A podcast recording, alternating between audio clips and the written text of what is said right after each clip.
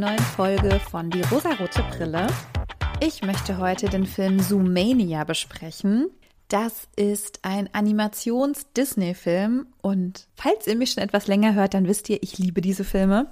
Ich habe diesen Film schon sehr oft gesehen und es hat eine ganze Weile gedauert, bis es bei mir Klick gemacht hat und ich etwas gesehen habe in diesem Film, was eine starke Parallele zum Thema dieses Podcasts ist, nämlich Feminismus. Ich habe den Film schon sehr oft gesehen und ich habe die Verbindung nie gesehen und plötzlich war sie da und deswegen sitze ich heute hier und möchte euch diesen Film vorstellen. Dieser Film ist von 2016 und zwar von Regisseur Byron Howard. Als ich diesen Namen gelesen habe, hat es bei mir sofort geklingelt. Ich habe gedacht, hm, Moment, den habe ich doch schon mal erwähnt. Das ist derselbe Regisseur, der auch Encanto gemacht hat. Und das hat im Nachhinein übrigens einiges für mich erklärt, aber ich will nicht vorweggreifen. In Zoomania haben wir eine weibliche Protagonistin, das ist Judy Hobbs. Judy ist ein Hase und wie auch alle anderen Figuren in dem Film ein Tier. Also alle Figuren, auf die wir treffen, sind Tiere unterschiedlichster Art. Es gibt keine Menschen. Judy will schon seit ihrer Kindheit, also schon immer, immer, immer Polizistin werden, was für Hasen aber eher ungewöhnlich ist. Es gab bzw. gibt immer noch in der Welt, in der sie lebt, eine Unterteilung in Raubtiere und Beutetiere und sie als Hase gehört zu den Beutetieren. Sie leben eigentlich friedlich miteinander, nebeneinander, es scheint aber allerdings so, als wären hauptsächlich Raubtiere in hohen Machtpositionen.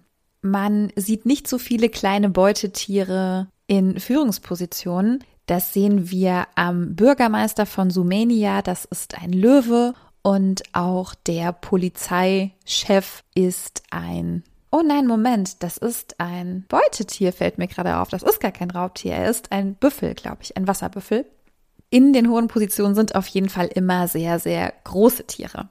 Und Judy ist das erste kleine Beutetier, was zur Polizei geht. Sie hat auch ein paar Schwierigkeiten, die Ausbildung zu bestehen, da diese auf größere Körper ausgelegt ist. Also sie muss durch ein Parcours beziehungsweise verschiedenste Parcours, Parcours, Parcours, naja, ihr wisst, was ich meine. Und für größere Tiere ist es sehr viel einfacher, durch diese Hindernisse, über diese Hindernisse drüber zu kommen. Und sie schafft es bei der ersten Runde nicht, kann dann aber mit sehr viel Kreativität es doch schaffen, die Ausbildung zu bestehen. Sie muss sich dafür aber sehr viel mehr anstrengen als größere Tiere. Seit sie klein ist und diesen Wunsch geäußert hat, zur Polizei zu gehen, wollten ihre Eltern sie immer davon abbringen, weil sie Angst haben. Sie haben Angst, dass Judy in der großen Stadt Sumania untergeht, dass sie unglücklich ist, dass sie dort unsicher ist. Also sie legen ihr nahe, doch lieber auf der Farm zu bleiben, die ihre Eltern leiten und Karotten zu züchten. Und sie sagen ihr, es gibt keine anderen Hasen bei der Polizei. Das sollte ja eigentlich so ein Indiz dafür sein, es eben nicht zu machen. Aber sie sagt, dann bin ich eben der erste Hase, der für die Polizei arbeitet. Und ich werde es schaffen. Und irgendwer muss ja der oder die Erste sein. Und dann bin ich das halt. Dann bin ich halt die Erste und ich werde es allen zeigen. Sie hat sich also nicht beirren und nicht abbringen lassen. Und vor allem hat sie sich auch gegen die Prinzipien ihrer Familie entschieden, was ja schon mal sehr für Emanzipation steht, also wir lieben es. Für mich war Judy aber noch aus einem ganz anderen Grund eine Parabel, nenne ich es jetzt mal. Als ich den Film das letzte Mal gesehen habe, habe ich diese Verbindung gesehen dass Judy auch sehr gut die erste Frau bei irgendwas hätte sein können. Denn sie sagt ja, na ja, dann bin ich einfach der erste Hase, der bei der Polizei arbeitet. Dazu ist mir auch wieder die Folge über Hidden Figures eingefallen. Falls ihr die schon gehört habt, sagt ja Mary in dem Film auch, dass sie jetzt einfach die erste schwarze Frau sein wird, die ein Ingenieurstudium beginnen wird. Und irgendwer muss ja anfangen. Und genau das sagt Judy auch. Judy geht als Vorbild voran, muss aber erstmal sehr viel dafür tun, also sehr viel kämpfen. Es ist ja noch bis heute so, dass Frauen davon abgehalten werden, meist männlich besetzte Machtpositionen einnehmen zu können. Das ist eine strukturelle Benachteiligung von Frauen, beziehungsweise jetzt in Judys Fall. Ihr Geschlecht spielt gar keine Rolle in der Geschichte, aber dafür ihre Identität als kleines Beutetier. Es wird auch immer wieder betont, dass es angeblich keine Unterschiede mehr gibt. Es werden keine Unterschiede mehr gemacht zwischen Beute und Raubtieren, aber in der Realität besteht dann dieser Unterschied irgendwie doch noch und es gibt noch sehr viele Vorurteile. Raubtiere sind meistens sehr, sehr groß. Klar, es gibt immer Ausnahmen, ja, aber die meisten sind groß. Die meisten haben eine Führungsposition inne, wirken aber auch oft kühl und hart. Den kleinen Tieren, den kleinen Beutetieren oder den kleinen Raubtieren, die sind irgendwie eher so lieb, denen traut man nichts zu und sie werden permanent unterschätzt. Und das nicht nur größentechnisch.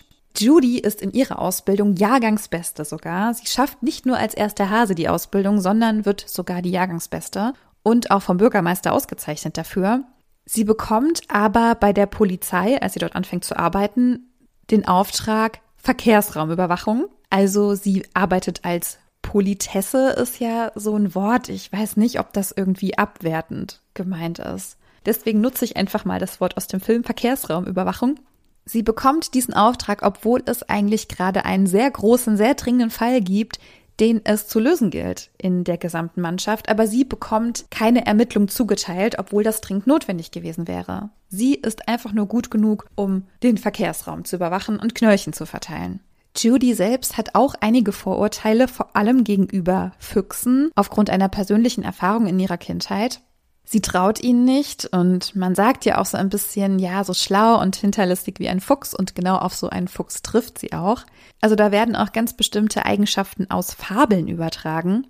Das gilt übrigens auch für andere Tiere. Also es gibt sehr viele Parallelen, es gibt sehr viele witzige Momente anhand der Tiere, die für eine bestimmte Funktion in dem Film ausgewählt wurden zum Beispiel arbeiten in einer Behörde, in die Judy muss, um ein Kennzeichen zu überprüfen, nur Faultiere. Sagt ja auch schon mal viel darüber aus, was wir so von Behörden halten und warum das dann auch so gut funktioniert, also warum dieser Witz einfach so witzig ist. Also es gibt sehr viele Momente, in denen man schmunzeln muss, allein deshalb, weil ein bestimmtes Tier für diese Funktion ausgewählt wurde.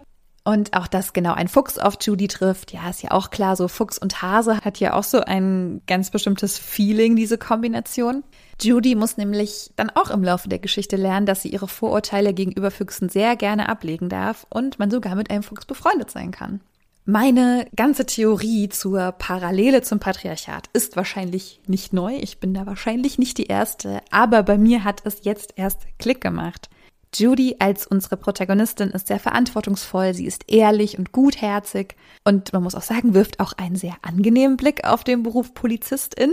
Und was auch eine ziemlich interessante Auflösung war, am Ende kommt heraus, dass die stellvertretende Bürgermeisterin die Bösewichtin war, die selbst ein kleines Beutetier ist, nämlich ein Schaf.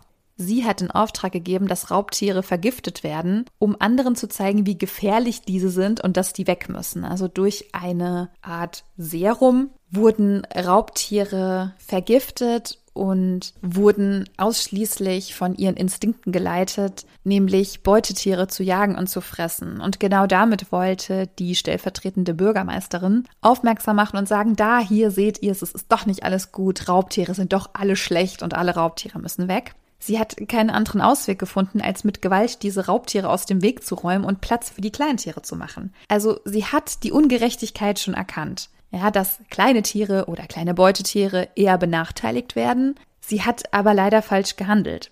Sie hat sich hilflos gefühlt und genau deshalb diese Entscheidung getroffen. Also die Intention war richtig, dass kleine Tiere auch nach oben kommen sollten. Aber der Weg war einfach nicht okay. Und das hat ja schon so ein bisschen was von Selbstjustiz. Und Selbstjustiz ist nicht okay. Aber ich kann verstehen, dass man das manchmal gerne machen möchte. Mit dieser Aktion, die die stellvertretende Bürgermeisterin erschaffen hat, wird auch ein bisschen argumentiert, dass Raubtiere ihren Jagdtrieb in der DNA hätten und dass sie sozusagen von Grund auf schlecht sind, weil das in ihrem Blut ist. Und so ähnlich kennt man das ja auch von rechten Gruppierungen. Die behaupten ja auch, dass mit einer nicht-europäischen Herkunft hätte man auch irgendwas im Blut ja, was einen dazu verleitet, sich anders zu verhalten, was einfach absoluter Bullshit ist das war auch nochmal so eine Parallele, die ich gesehen habe. Denn letztendlich ist dieser Film eigentlich so gut wie alle Disney-Filme auch wieder etwas gesellschaftskritisch. Aber ich weiß gar nicht, warum ich den so lange gucken konnte, ohne das zu peilen. Dafür, dass es so ein lieber bunter Disney-Film ist, ist das Thema dahinter ziemlich ernst, finde ich. Also wenn man hinter diese bunte Welt schaut, dann sieht man, wie kritisch der Film ist und wie sehr er den Finger auf die Wunde legt. Aber nichtsdestotrotz ist der Film wunderschön zum Ansehen. Es gibt unfassbar süße Tiere. Er ist sehr, sehr lustig, genauso wie wir es von Disney kennen und mögen. Und mich würde total interessieren, ob ihr das auch so gesehen habt, schon von Anfang an, ob euch das alles super klar war und ob ich das einfach nur nicht gecheckt habe. Schreibt mir bitte gerne dazu. Vielleicht ist es auch eine ganz wilde Theorie von mir, wer weiß das schon. Aber ich empfehle euch den Film sehr. Er ist wirklich sehr, sehr schön und was fürs Herz. Und klar, ich habe jetzt so sehr viel über diese Gesellschaftskritik gesprochen, die dahinter steckt. Aber im Vordergrund steht schon etwas sehr Herzliches, nämlich dass Judy ihren Weg geht, dass sie ihr Ding durchzieht, dass sie die Vergangenheit und die schlechte Erfahrung mit einem Fuchs ablegen kann, dass sie ihre Vorurteile ablegen kann und jedem eine Chance geben kann. Daraus lernt und ja, es natürlich am Ende alles harmonisch und schön ist, klar. Aber so grundsätzlich finde ich so den Antrieb, den Judy mitbringt, sehr, sehr schön und sehr erfrischend. Ja, ihr Lieben, dann war das heute mal wieder eine kurze, knappe Folge. Und wenn ihr mögt, hören wir uns wieder in der nächsten Woche. Eine neue Folge erscheint immer freitags um 9 Uhr. Habt ein schönes Wochenende, einen schönen Tag, eine schöne Nacht, wann auch immer ihr diese Folge hört. Und bis zur nächsten Folge. Tschüss.